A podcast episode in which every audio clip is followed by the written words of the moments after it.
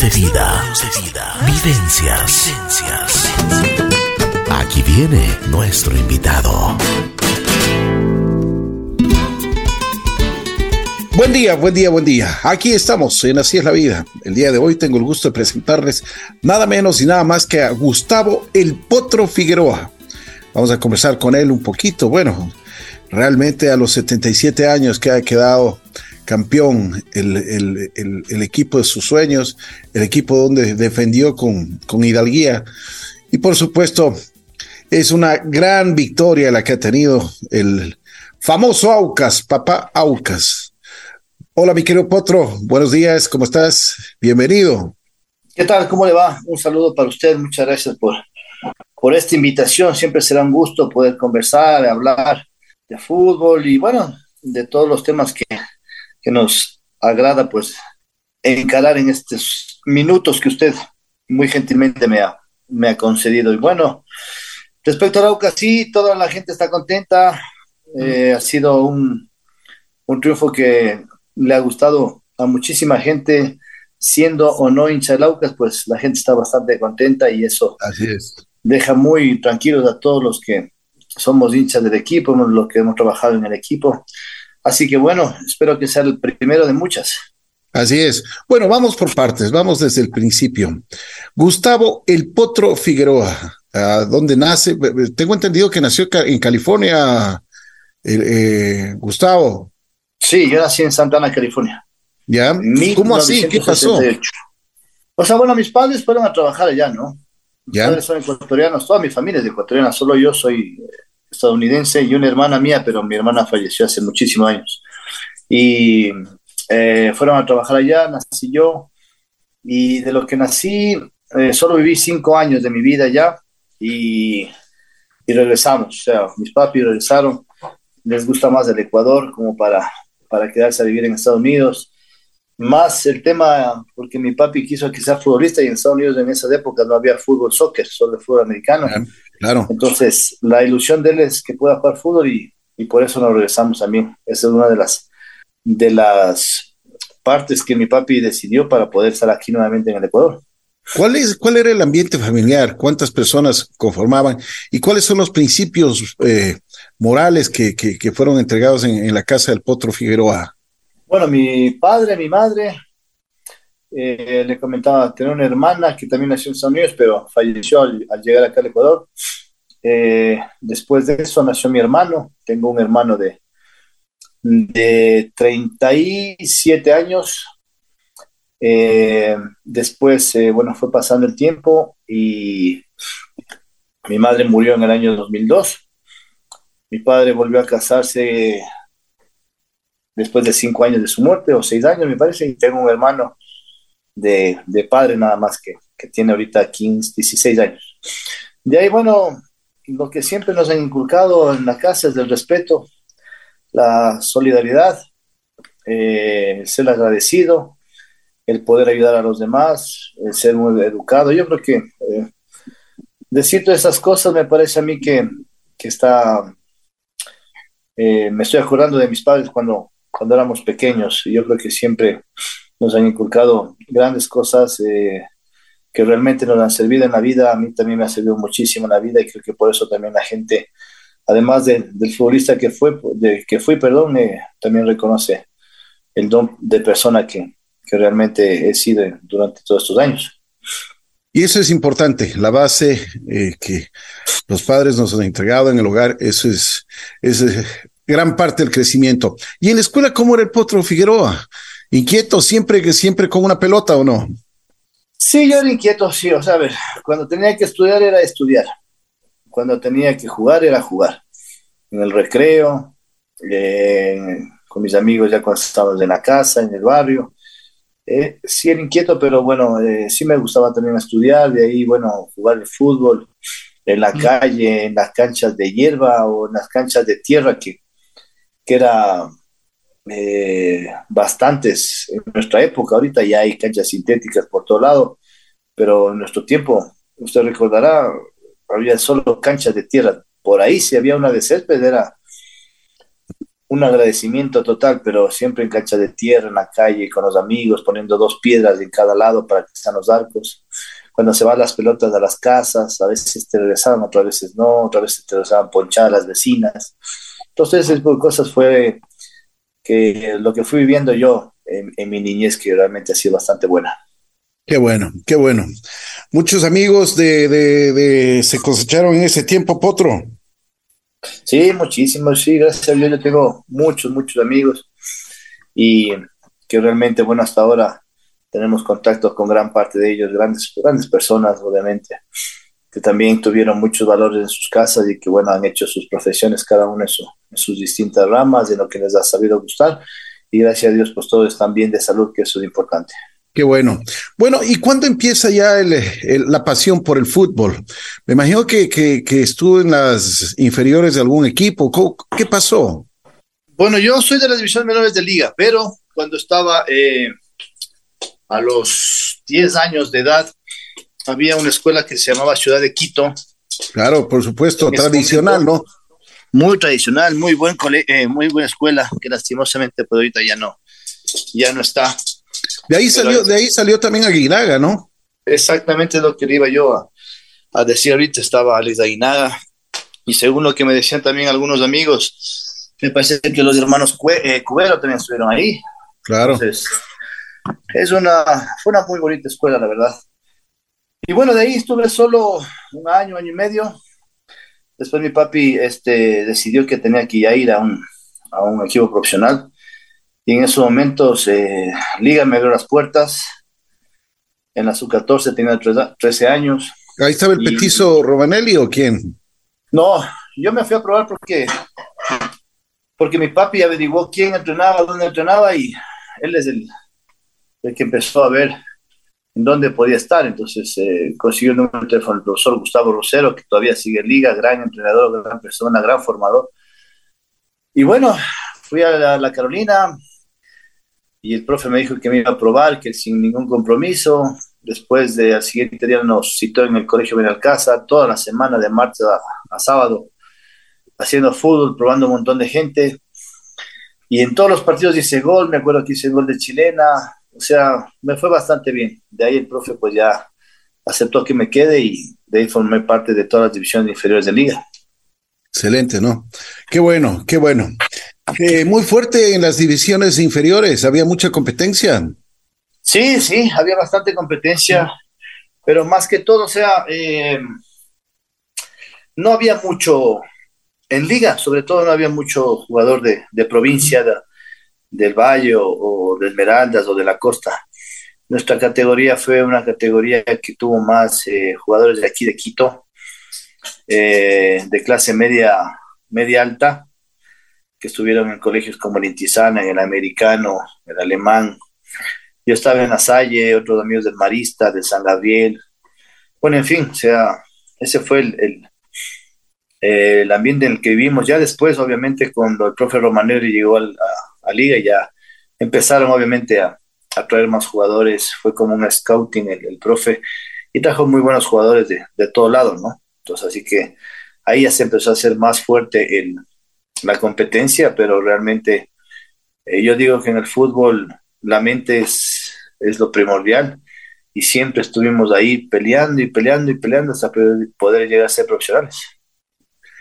Y una cosa, eh, Potro, en, en, en, esta función de las, de las divisiones inferiores, no solo hubo una formación futbolística, sino también una, formación, una formación en la parte humana, ¿cierto? Sí, sí, nosotros tuvimos un profe que en paz descanse, el Mariscal Ocampo, que dirigió Nacional, si no estoy mal. Maravilla. Dirigió, dirigió, la Liga, el profe Chicho Benavides, el profe Gustavo Rosero, como había mencionado, Gustavo Rueda, um, el profe Primo Caballero, que está viviendo en Estados Unidos en estos momentos. Nosotros, o nosotros, nuestro grupo, gracias a Dios, tuvimos muy buenos entrenadores y en la cabeza el Mariscal Ocampo, que todos los días antes de los entrenamientos era una charla sobre todo para, para construirnos como, o educarnos como, como buenas personas, porque él sabía y decía que no todos íbamos a llegar a ser profesionales, pero sí que tenía que ser, tenemos que ser buenas personas y no se equivocó porque la gran mayoría, por no decir todos, somos grandes personas, padres de familia, profesionales y gracias a Dios ninguno de, de los que estuvimos eh, se ha descarriado o está por malos pasos o ha hecho cosas indebidas. Me parece a mí que el mariscal Ocampo, que en paz descanse, hizo un gran trabajo, pero un gran trabajo y todos nosotros estamos agradecidos y por eso tenemos un equipo con, con los muchachos que están viviendo aquí en Ecuador que se llama Mariscal Ocampo y que jugamos ahí en distintos campeonatos. Excelente, excelente. Bueno, Potro, buenos, buenos amigos se cosecharon en esas épocas en las inferiores. ¿Cuándo se debuten ya en la primera categoría? Bueno, después de avanzar, eh, obviamente desde los 13 años fui avanzando, fui creciendo, eh, tanto en lo físico como en lo psicológico y en, y en lo futbolístico. Fui madurando, fui adquiriendo eh, experiencia mientras iban los años unos años como defensa, como marcador, como volante, como delantero, siempre en distintas posiciones que creo que gracias a Dios me ha ido bastante bien y ha sido un polifuncional que, que ha ayudado eh, durante los años de, de, mi vida profesional. De ahí, gracias a eso, pues eh, en el año 97 mm. eh, ya eh, ascendí a primera categoría y desde ahí empecé a hacer mi carrera, no jugando mucho en liga, siendo campeón sí en el 98 y 99, pero no jugando mucho por, porque había muy buenos delanteros en esa época. Estaba el Tanque Hurtado, estaba el Pato Hurtado, estaba muchacho Arteaga, Escobar, extranjeros como Mayolo, como el Gato Pérez, eh, José María Morales, en fin, sea, un montón de delanteros a los cuales yo he aprendido muchísimo y que obviamente no tenía muchas oportunidades, pero fui creciendo, fui viendo y realmente me ha, me ha ayudado muchísimo a mi vida profesional y bueno, ya después del año 2000, al no tener cabida en liga, pues eh, me prestaron a la UCAS. ¿Y qué pasó en esa transición? Porque eh, el archi rival de liga en ese tiempo, bueno, y el clásico, de, el clásico siempre era Liga Aucas, ¿no? Sí, toda la vida. Este, bueno, no tener cabida yo en liga, me, eh, me dijeron que tengo que buscar equipo. Me fui a probar al, Aucas, porque mi padre tenía ahí un amigo en Aucas que era directivo. Habló con él y el profesor Ramiro Blackwood, que estaba en ese entonces, eh, me quiso ver. Entonces yo fui una semana a prueba. Creo que para mí ha sido esa la semana más importante de mi vida. Obviamente pequeño, eh, sin experiencia, desconocido, mm. y yo al lado de, de Oso Maldonado, de Wintenorio, de Giovanni Espinosa, de Amar de Jesús, de Roger Silva, de Danilo Ríos, del Gato Ibarra. O sea. Qué figuras, ¿no? Exactamente. O sea, yo nervioso, pero así mismo pensaba que esa era mi oportunidad y que tenía que aprovecharla al máximo. Así, que es. esa semana fue para mí espectacular, haciendo todos los trabajos muy bien, jugando fútbol. Yo me acuerdo que dos días seguidos jugamos, hicimos fútbol y el profe me metió con los titulares al lado de Oso Maldonado. Y realmente estaba nervioso, pero me fue muy bien. Cada día hice dos goles con pases de Oso Maldonado y, y, bueno, desde ahí ya me quedé. Me quedé en Aucas, de ahí hablaron los dirigentes, los trámites legales y bueno, ese año para mí fue espectacular el 2000 en donde empecé a hacer goles, a aparecer, llegué a la selección, partido amistoso, partido de eliminatorias, y desde ahí empecé a, a estar eh, en el mundo del, del, profesionalismo ya más, eh, más metido, más, con más ganas. Oye, Potro, una cosa, cuando llegaste ese, ese, esa semana de, de, de, tener la oportunidad de, probarse en el, en el, Aucas, ¿qué, es lo que te decían los, los, los, compañeros ya que tenían un poco de experiencia? Eh, bueno, yo siempre tratando de hacer amistad, ¿no? O sea, la verdad ellos, eh, muy pocos consejos porque recién me conocían, no sabían quién soy, entonces lo que sí me exigían en cada entrenamiento, me exigían en cada partido, y viendo que uno pues se esforzaba, ya iba teniendo la amistad de ellos, y más aún cuando ya estaba en el equipo, ya con el contrato listo y firmado, pues ya estaba mejor. Y los consejos de ellos siempre era que hay que tener valor, de que no hay que tener miedo, nervios, o si que se tiene eso, porque es normal poder controlarlo. Entonces yo creo que todos los, los consejos que me dieron ellos y los que me dieron también en liga eh, me sirvieron de mucho para poder tener eh, éxito en la vida profesional. Qué bueno, qué bueno. Aucas, Aucas dicen que es papá Aucas. Es, eh, realmente se mete en, en, el corazón del pueblo, ¿no? O sea, fue un, me imagino que las hinchadas cambian muchísimo de liga a, Aucas. ¿Cuál es la diferencia, Potro? Sí, sí hay un cambio. Bueno, todas las hinchadas son diferentes, ¿no? De todos los equipos. Eh, yo digo que la hinchada de, de, Aucas es más sufrida, pero es, es más querendona. Es más ¿Ah, querendona que, que, la de liga. Eh, te da mucho más cariño, te hace sentir más en casa, te hace sentir muy bien, ¿no? es una hinchada que, que realmente valora todo lo que tú haces, el esfuerzo que haces. Yo, por ejemplo, en el primer partido que debuté con, con el AUCA en el año 2000, fue contra Barcelona en febrero del 2000.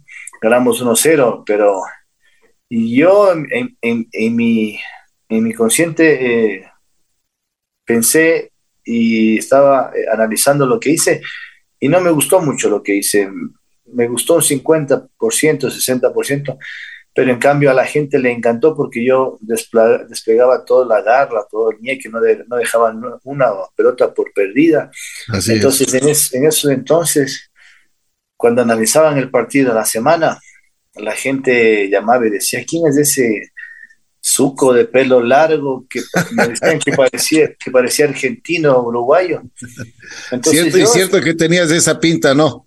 Sí, entonces yo escuchaba eso y decía, la, a la gente le gustó lo que hice, a la gente sí le gustó, entonces me quedé tranquilo y de ahí empezó mi motivación y mi tranquilidad para poder hacer lo que hice. Ya en el segundo partido como Macará, con más ganas, con más fuerza, ya hice dos goles, ganamos 2-1 en Macará, el segundo gol fue el más lindo de mi, vida y desde ahí aparece el seudónimo de Porro también que me puso eh, Roberto Mal Machado.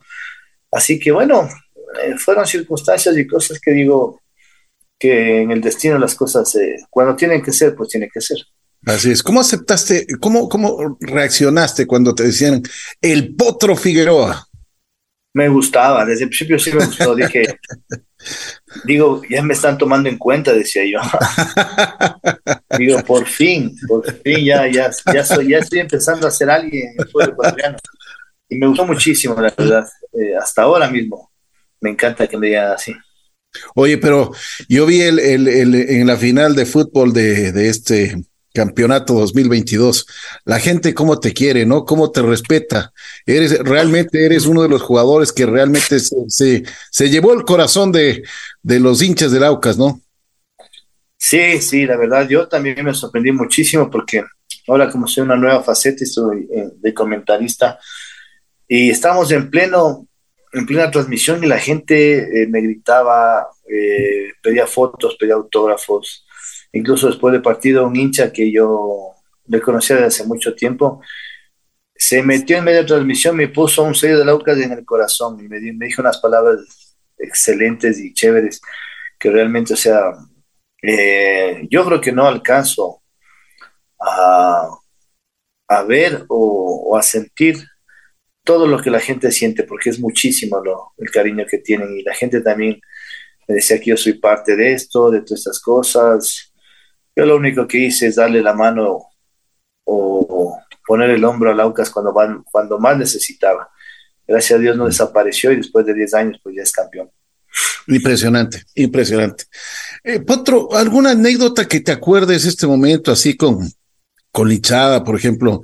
Yo un día conversaba con Pocho Morales y me decía, la hinchada de Aucas es tan cariñosa, es tan hermosa, dice, que después de, salir de los, de los entrenamientos, te van, te ofrecen, es, gente que no tiene todos los recursos necesarios, pero te ofrecen un, platito de tortillas, un platito de hornado, eh, te dan un, un vasito de cerveza, o sea, es gente muy cariñosa.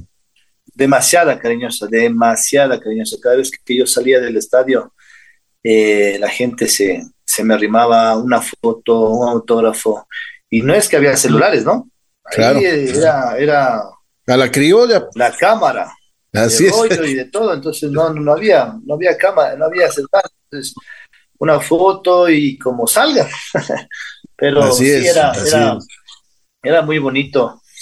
Yo incluso digo, eh, un señor una vez, no me acuerdo en qué año era, pero estaba, estaba chumadito, estaba borracho el señor. ¿Ya? Y me coge y me abraza, me dice una foto, le doy la foto y, y estaba creo la esposa a un lado y le dice, ve potrito, llévatela a mi mujer, hazle un hijo, dice, hazle un hijo, no importa, llévatele, llévatele. Y la, y la esposa, la esposa le metió una palmada en la espalda y, y la- Ah, mueve esas vago. cosas. Esas cosas Qué tiene anécdotas, el Aucas, el hincha Aucas. Qué anécdota, qué anécdota. Oye, me imagino que cuando me, tú viviste esos momentos con este equipo tan cariñoso, cuando y, y- y estaban en el estadio, los, pri- los primeros partidos en el estadio, ¿cómo fue eso? Porque eh, cuando se hizo el estadio, la gente no creía que, que, que, que el Aucas podía tener ese, ese, ese reducto, ¿no? No, pero eh, el estadio es un fortín. Este año, por ejemplo, no perdieron ningún partido en, en el sur. Y, y para mí no tenía que jugar la final en otro estadio que no sea el sur. Así Porque a la, a la mayoría de equipos y sobre todo de la costa no les gusta ir allá porque en los camerinos hace un poco de frío y también el césped es un poquito alto, pesado, entonces no le gusta a la gente. ¿ya? Así que eh, es, es un fortín y así tienen que ser los, los, los, los estadios, así tienen que ser los, las canchas, o sea, que sea un fortín en donde te sientas fuerte, en donde sepas que no vas a perder, que, vas a, que tienes un punto a favor, así que me parece a mí que, que el Estadio Aucas es espectacular para... Ojalá le terminaran, ¿no? Ojalá le terminaran, que por abajo hay unas cosas que, que no se ven bien, ahí, por ejemplo, abajo de, de la General Norte hay mucha maleza, mucha hierba crecida, piedras, escombros, entonces yo creo que eh, esperemos le puedan terminar y hacerle maravilloso al estadio que el sur se lo merece.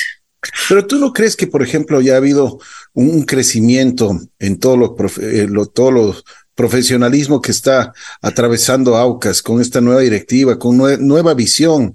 Yo creo que ha sido un paso importante el, tener un gran ah, administrador como es Danny Walker, ¿no? Sí, tiene, eh, o sea, es, es un punto importantísimo, a lo menos este año, en todas las decisiones que tomó, él las tomó muy bien. Él, él tiene los recursos eh, para, para hacer al Aucas grande, para ser un gran in- eh, inversor en, en- el fútbol, en el fútbol ecuatoriano y sobre todo en el Aucas, ¿no?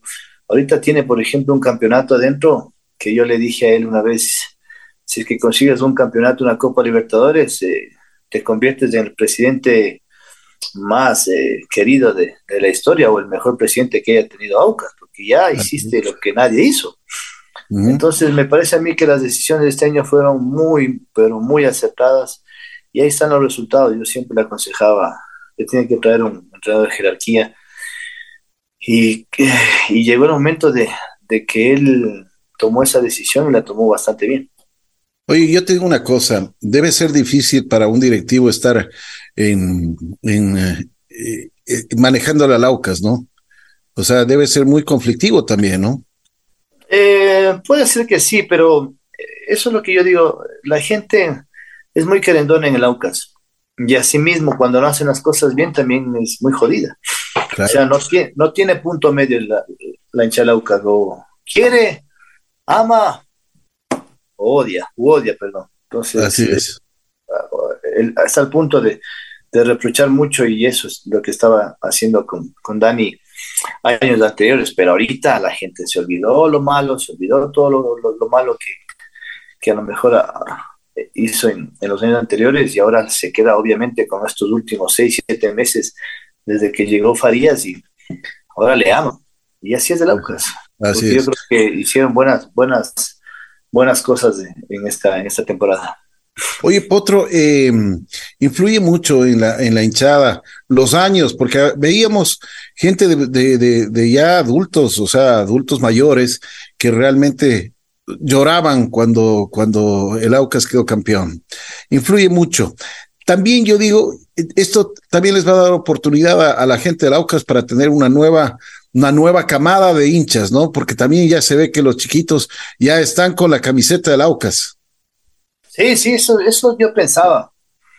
Antes de que quede campeón el Aucas, yo pensaba que mm, si el Aucas queda campeón, decía ya, los niños, los hijos de las personas claro. Eh, grandes y vienen a ser los nietos de la gente más grande de la tercera edad, pues ya van a ver al Aucas campeón, ya se van a emocionar, ya van a ver un equipo ganador, triunfador, entonces esa nueva gente también ya va a ser la nueva hinchada del Aucas. Y si Dios permite y hace cosas buenas y puede eh, llegar a, hacer una buena Copa Libertadores, eh, sin duda alguna que la nueva gente está lista para empezar a ser hinchas del Aucas desde pequeñitos. Otro, ahora como comentarista, ¿qué pasa? Eh, porque ya quedó campeón el Aucas, pero hay muchos equipos, algunos equipos, que ya les han puesto el ojo a las personas que, a los jugadores de, de, que quedaron campeones. ¿Qué, ¿Cuál es tu opinión sobre esto? Es normal en el fútbol, es normal. No solo pasa en el auto, sino en cualquier otro equipo, ¿no?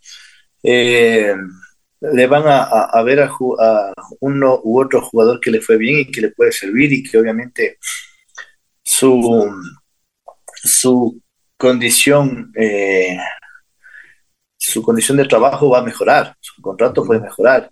Y eso a muchos jugadores les interesa porque, bueno, al fin y al cabo es, nuestro medio de, sustento, es nuestro trabajo, es a lo que queremos llegar y tenemos que aprovechar también los años buenos para que podamos tener un gran futuro, ¿no? Entonces yo creo que eso es normal, pero también se, se sabe que tenemos un entrenador que es de, jerarquía y va a saber eh, suplantar a esa gente, la que se va, y va a traer otra mejor, igual o mejor que, los que se fueron. Y ahí se potencia el AUCA, ahí se potencia el equipo, ahí va a estar con un mejor rendimiento. Así que eh, si la gente dice, ojalá no se vaya este, ojalá no se vaya este otro. Pues dicen que ella se va para Liga y la gente dice que cómo se va y que dice qué. Entonces el profe dice, bueno, si se va, que le vaya bien, traigo uno igual o mejor. Entonces la gente se va a sentir tranquila porque eso es algo normal. Así es, nadie es indispensable en la vida y eso, y eso yo creo que en el fútbol se ve todos los días, ¿no?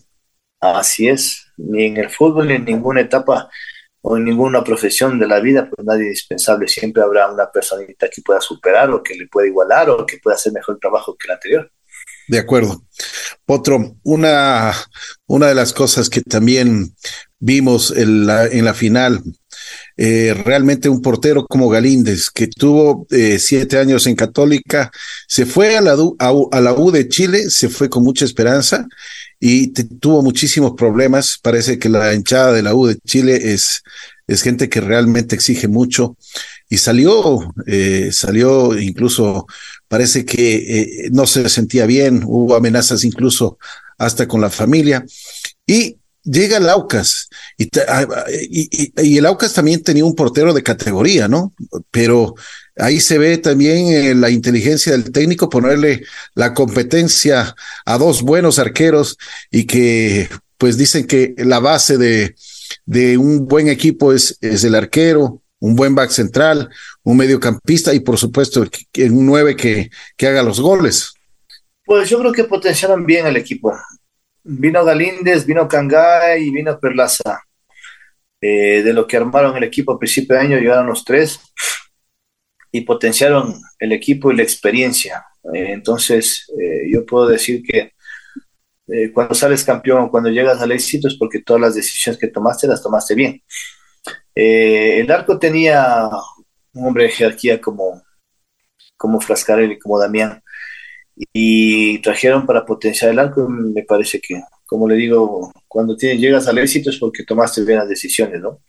Entonces, eh, hicieron, se hicieron buenos amigos, como todo el mundo lo ve, y no hubo envidias, no hubo ningún tipo de problema, así que eh, me parece que el grupo estaba bien manejado también por Farías, pero también hay que, hay que darse cuenta de que Damián es una gran persona, y que para él primero fue el equipo y después fue él. Porque, a ver, que llegue una persona y te quite el puesto, sí es doloroso. Y, más aún cuando hace las cosas bien, porque las, las estaba haciendo bien. Entonces, eh, él, me imagino, eh, un poco molesto, pero también al mismo tiempo, digo, es una gran persona y priorizó más el equipo y el éxito del equipo que el éxito personal. Y eso es algo que no todas las personas lo hacen. Así es, de acuerdo. Bueno, Potro, tú has tenido la oportunidad de ser seleccionado ecuatoriano. Yo creo que eso es un honor. ¿Cómo te sentiste cuando, cuando te convocaron por primera vez? La verdad, muy feliz, de contra feliz. Fue en el año 2000, cuando teníamos, me acuerdo que iban a empezar las eliminatorias, o ya estaban las eliminatorias, eh, no recuerdo bien, en el año 2000. Yo creo que estaba ya en la mitad, me parece, sí, porque jugamos contra Venezuela aquí. Entonces Ecuador acepta un partido amistoso contra Panamá.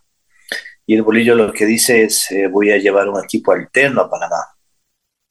Y ahí es donde me, me a mí, ahí nos lleven ese equipo, recuerdo, estaba Edison Méndez, estaba eh, Guerrón, el marcador izquierdo, Hugo Guerrón, estaba Giovanni La Sombra Espinosa, estaba yo, estaba Mar de Jesús, estaba el Pepo Morales, estaba Paula Ambrosi, eh, estaba el, eh, Franklin Salas, eh, ah, estaba Joel Bernazo, delantero que era del Deportivo Quito. Bueno, había... Equipazo. Claro, o sea, era un, equipo bastante, bastante fuerte. Y yo me acuerdo que el Bolillo decía que él no iba a ir a, a ver, no nos iba a ir a ver jugar a nosotros contra Panamá, porque tenía que entrenar con la selección mayor para el partido de Venezuela pero ya viendo tanta figura y viendo cómo entrenábamos, porque yo vi que esa selección que tenemos nosotros, supuestamente la alterna, tenemos muchísima hambre y tenemos buen pie. Entonces el bolillo dijo, no, ahora sí voy, ahora sí voy, porque es lo que empezaba a confiar en nosotros. Y bueno, en ese partido nos fue bien, quedamos 0-0, nos fue bastante bien. Yo tuve dos opciones de gol, que la una pegó en el palo y la otra me salió por un poquito nada más desviado. Y nos fue bastante bien, hasta el punto de que eh, al regreso nos convocaron a Edison, a, Franklin Salas y a mí para quedarnos para el partido contra Venezuela. Entonces, eso, fue un buen trabajo que hicimos allá. Y el honor de poder vestir la camiseta de la selección fue espectacular. Yo llegué a Parcayaco, que ahí era donde nos concentrábamos antes, nervioso. Me dijeron que tenía que estar a las 2 de la tarde y yo estaba desde la 1 y ya pues acaso me atrasé. Entonces yo estaba bastante contento, no sabía dónde tenía que irme, no sabía dónde era mi habitación, no sabía con quién tenía que hablar, o sea, nervioso totalmente. Pero ya después de, de todo, ya estaba en entrenamiento y yo no sé si el bolillo me captó que estaba nervioso, pero me cogió, me abrazó y me dijo, mi hijo, si yo le traigo acá, es porque usted tiene las condiciones de su equipo y lo único que tiene que hacer es lo que hace en su equipo, nada más. Y eso fue lo que hice y fuera nervios, vamos a darle. Oye, pero eh, más que un entrenador, como un padre, ¿no? Bolillo. Es que eso es lo que nos gusta a los jugadores y eso es lo que yo percibí y eso es lo que yo quiero hacer cuando sea entrenador, ¿no? Obviamente exigirles como, como jugadores, como profesionales, pero también hay que ver la parte humana del futbolista porque cuando ves esa parte humana ellos se entregan más. Por eso yo creo que Farías ahorita vio esa parte humana y se entregaron todos por, por el todo. Por eso consiguieron este campeonato y eso es lo que me enseñó a mí también Luis Fernando Suárez, ¿no? Yo no quería jugar fútbol porque mi mamá murió y él me ayudó muchísimo a volver a ser el, potro que era antes. Un golpe durísimo para ti, ¿no, potro? Muy duro, muy duro. Mi mamá se murió prácticamente en mis brazos y, y eh, no quería saber nada del fútbol. Yo estaba en el, en el 2002, estaba en Nacional. No quería saber nada. Después del siguiente año me hicieron un cambio por Omar Jesús. Omar se fue a Nacional. Yo fui a a Nacional, a Aucas, perdón, pues no quería saber nada. Pero ahí está la mano del profe que, que llegó y que me habló y que me dijo cosas bastante interesantes, bastante bonitas y bueno, ahí desperté otra vez. Qué bueno, qué bueno. Eso es lo más importante en la vida, ¿no? O sea, cuando te dan una oportunidad de estas y que tú la, la puedes aprovechar. Potro, hablando de la selección, ¿cómo le ves eh, eh, este, este periodo que ha tenido la selección con Gustavo Alfaro? Pues las eliminatorias fueron bastante buenas, nadie daba nada por el equipo, un equipo joven, un equipo que realmente la mayoría de, gente no creía que, que, podía clasificar, pero yo veo, yo vi a los muchachos con muchas muchas ganas, muy atrevidos, buenos jugadores, eh, con ganas de comerse el mundo y me parece a mí que hicieron un gran trabajo en las eliminatorias, eh, a pesar de que obviamente fueron duras, quien dice que no, pero los muchachos sacaron adelante las cosas, cometieron errores, el profe también cometió errores, pero que realmente eh, supieron enmendar rápidamente eso y pudieron ponerle en línea de la clasificación nuevamente a la selección.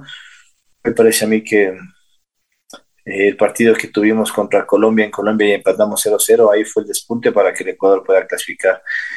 Y de ahí, para el Mundial, para mí va a ser una sorpresa Ecuador. Yo creo que va a llegar mucho más lejos que el año 2006, que, que fue nuestra mejor actuación en Alemania. Y, y porque son atrevidos, porque son de experiencia. Imagínate, hincapié con 22 años, o que tiene 22, 23, no estoy seguro, y hasta en Alemania. Eh, Plata está en España. Eh, están haciendo cosas importantes ya a nivel internacional y con poca edad. Así que me parece a mí que va a ser un, gran mundial para el Ecuador. Ecuador se apuesta, ¿no? Además, yo creo que Alfaro tuvo una, una gran virtud con esto del recambio. Sí, tuvo una gran virtud, pero bueno, eso es eh, mano de, él también, pero también de los muchachos, porque tienen experiencia, porque tienen calidad, porque tienen ganas de, de, representar muy bien a la selección y sobre todo eh, tienen ese compromiso de hacer eh, feliz a un país, que eso es algo que mueve a cualquiera. Una cosa, ¿tú algún momento tuviste la oportunidad de salir de, del Ecuador, jugar afuera? ¿Te, ¿Tuviste propuestas? ¿Qué pensabas? Bueno, yo me fui a Perú y lo que pensaba en hacer las cosas bien para volar más lejos, para poder hacer quedar bien a mi país, para poder quedar bien yo mismo, para saber que puedo ser un jugador de, de exportación y yo creo que Perú me fue bastante bien. Eh, cuando regresé tenía la propuesta de irme a Estados Unidos, que, que, era ya solo coger los pasajes, las maletas de irme. Pero no me pude ir porque mi esposa estaba embarazada de mi primera hija y le cogió una pena y una tristeza de que no podía viajar porque ella estaba con ocho meses de, embarazo y, y, decidí quedarme, decidí no irme. Que esa fue la decisión que tomé en esos momentos. Sería la mejor o no, pero la tomé. Así que no pude, no pude salir otra vez del país, pero yo creo que la, vez que, lo hice, pues lo hice bastante bien. Pero yo creo que la satisfacción de, de, tu familia creo que es mucho más importante que cualquier oportunidad que tuviste afuera. No, obviamente que sí, es la familia, de que esté bien, con, con salud, que esté sana, que, las dos estén bien sin ningún problema, eso eso no hay dinero que te pague, ¿no? Así es, pero, así Pero yo también digo y pienso, a veces digo, capaz que si me iba bien por allá, ¿hasta dónde podía volar? Así podía es. Estar, podía estar mejor con mi familia. Bueno, no sé. Eso ya no lo voy a saber nunca porque no, no pasó. Así que yo creo que las decisiones que les tomé en ese momento eran para mí las mejores y y eso es todo. Mi familia está feliz, está bien, está sana y eso es lo importante. Eso es importantísimo. Potro, eh, ¿alguna vez pensaste tú que podría llegar a ser entrenador de fútbol?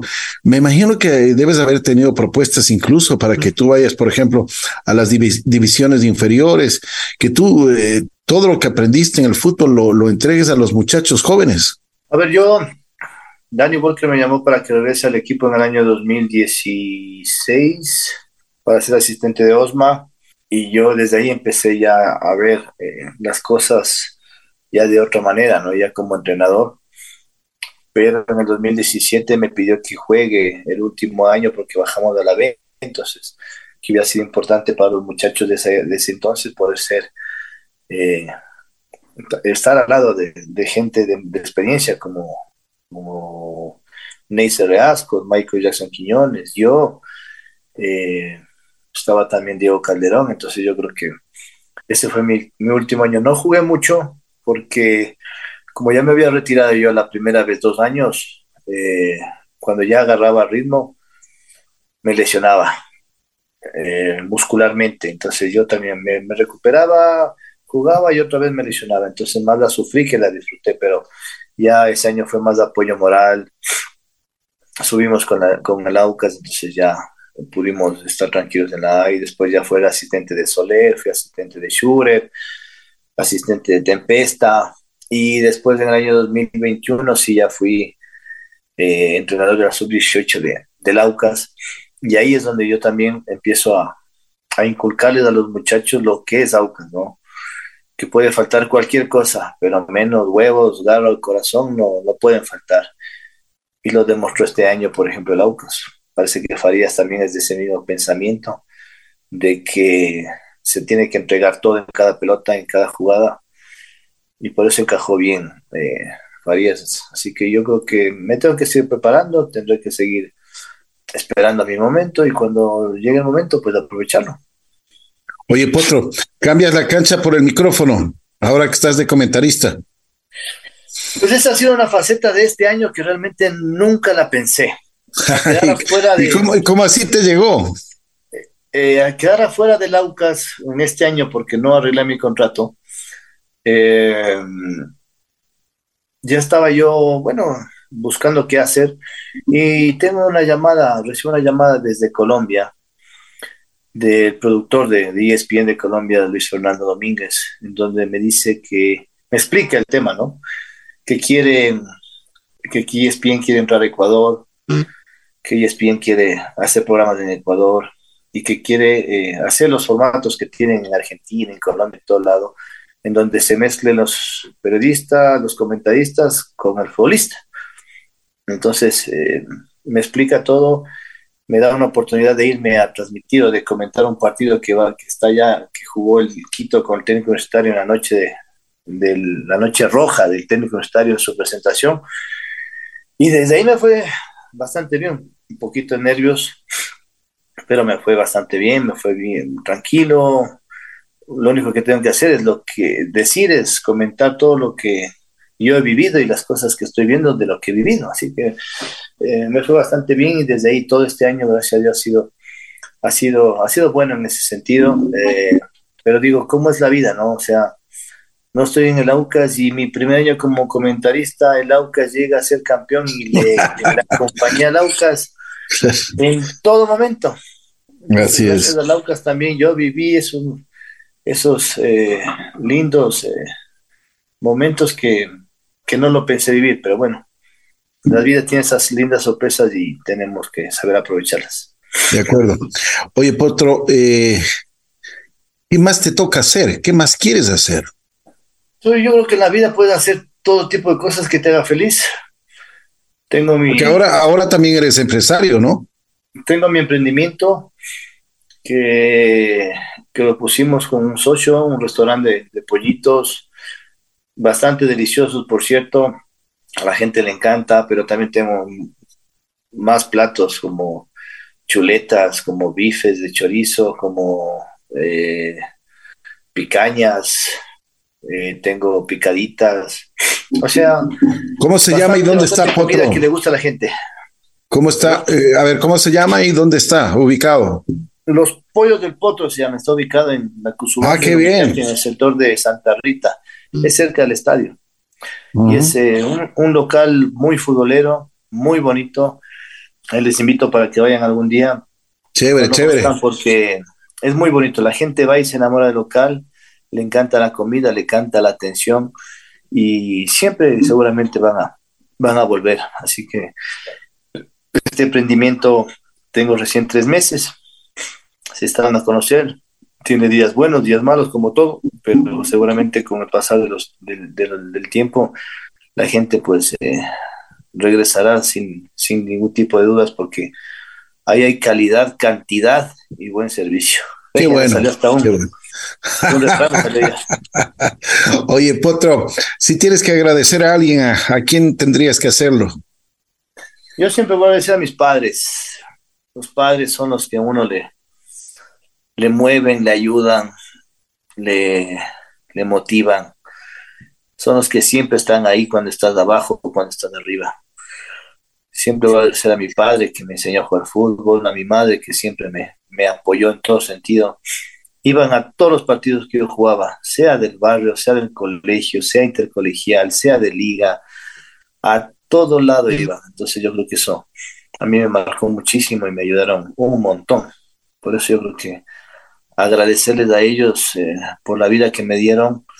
Nunca tuve mucho, tampoco me faltó. Yo creo que tuve lo justo y necesario, que eso es lo que me hizo a mí feliz en mi vida. Tuve una niñez y una juventud espectacular. Y bueno, ya después eh, fue pasando la vida y ya pues hice mi familia, mi esposa, mis hijas. Agradecerle a Dios muchísimo también por todo lo que me dio, por este don que me dio para poder este, vivir de esto, ¿no? Entonces, así es, así es. Darle las gracias a Dios por los padres que me dio. Si tuvieses que recordar a algún compañero en la cancha, ¿a quién lo harías? Uy, a ver, yo gracias a Dios he tenido muchas buenas personas a mi lado. Eh, la verdad, de muchos jugadores, eh, desde, desde niño mismo, muchos buenos amigos. No, no, no quisiera darte un nombre porque eh, sería eh, como despreciar a, los demás, creo yo. Así es, dejarles, dejarles a un lado. Exactamente, entonces yo creo que eh, he tenido muchos buenos compañeros, muchos buenos amigos que hasta ahora los tengo y, y realmente pues a todos agradecerles por sus momentos que hemos tenido dentro y fuera de la cancha. Qué bueno. Otro Figueroa, te quiero agradecer muchísimo. Eres muy gentil el haber aceptado conversar un poquito con nosotros. Eh, por supuesto, tú eres una persona que lleva en el corazón el escudo del Aucas, eh, lleva en el corazón también eh, esos colores que son importantísimos. Y el Aucas también te lleva en el corazón, porque eres un, un jugador emblemático. Si la gente habla del Potro Figueroa, a este momento hablabas de, Liga, de Nacional, que pasaste por Perú, pero siempre te identificamos con una camiseta, con la amarilla, con esa del 9, cómo te movías, como tú decías, ¿no? Con la pinta, una pinta internacional, porque tenías, eh, me acuerdo, eh, era Zuco, y con los, con los churos ahí, pues la gente te admiraban. Las chicas morían por ti también, o sea, en ese tiempo, me imagino que el potro No mucho, no mucho. Pero qué bueno, me alegro muchísimo, me alegro de corazón.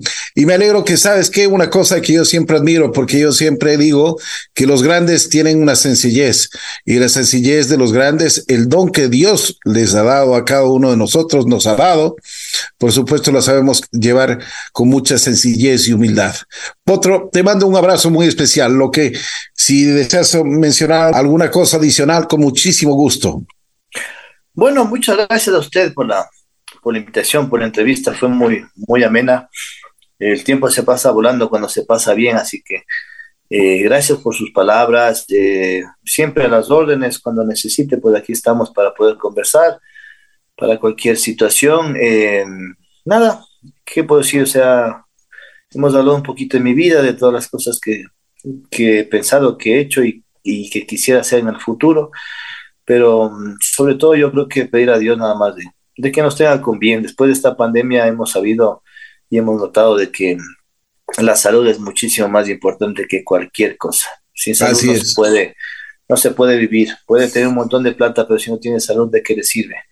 Entonces yo creo que la salud es lo más importante y mandar un saludo a todos los que nos están escuchando, eh, que vivan su vida cada día como que fuera la última, porque no sabemos qué puede pasar mañana. Amen a sus, a sus familiares, eh, quiéranse también eh, mucho, vivan esos momentos espectaculares que se tiene que vivir, porque la vida, Dios nos trajo para ser feliz. Así que bueno, un saludo a todos muy grande, un abrazo muy grande y muchas gracias por, por esta entrevista. Encantado. Aquí estuvo en Así es la vida el famoso Gustavo El Potro Figueroa.